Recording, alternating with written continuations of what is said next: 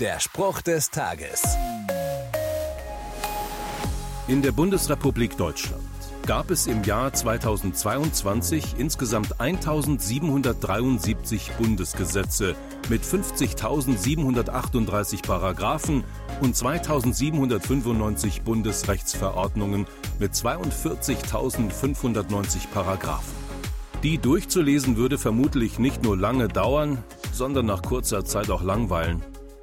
Eine besondere Affinität zu Gesetzen scheint der Dichter im Psalm 119 zu haben. Er formuliert, das ist das Glück meines Lebens, deine Gebote zu halten. Was machen Gottes Gebote aus, dass sich dieser Mann so an ihnen freut? Sie wurden aus Liebe aufgesetzt, mit dem Ziel, dass sie den Menschen zum Besten dienen.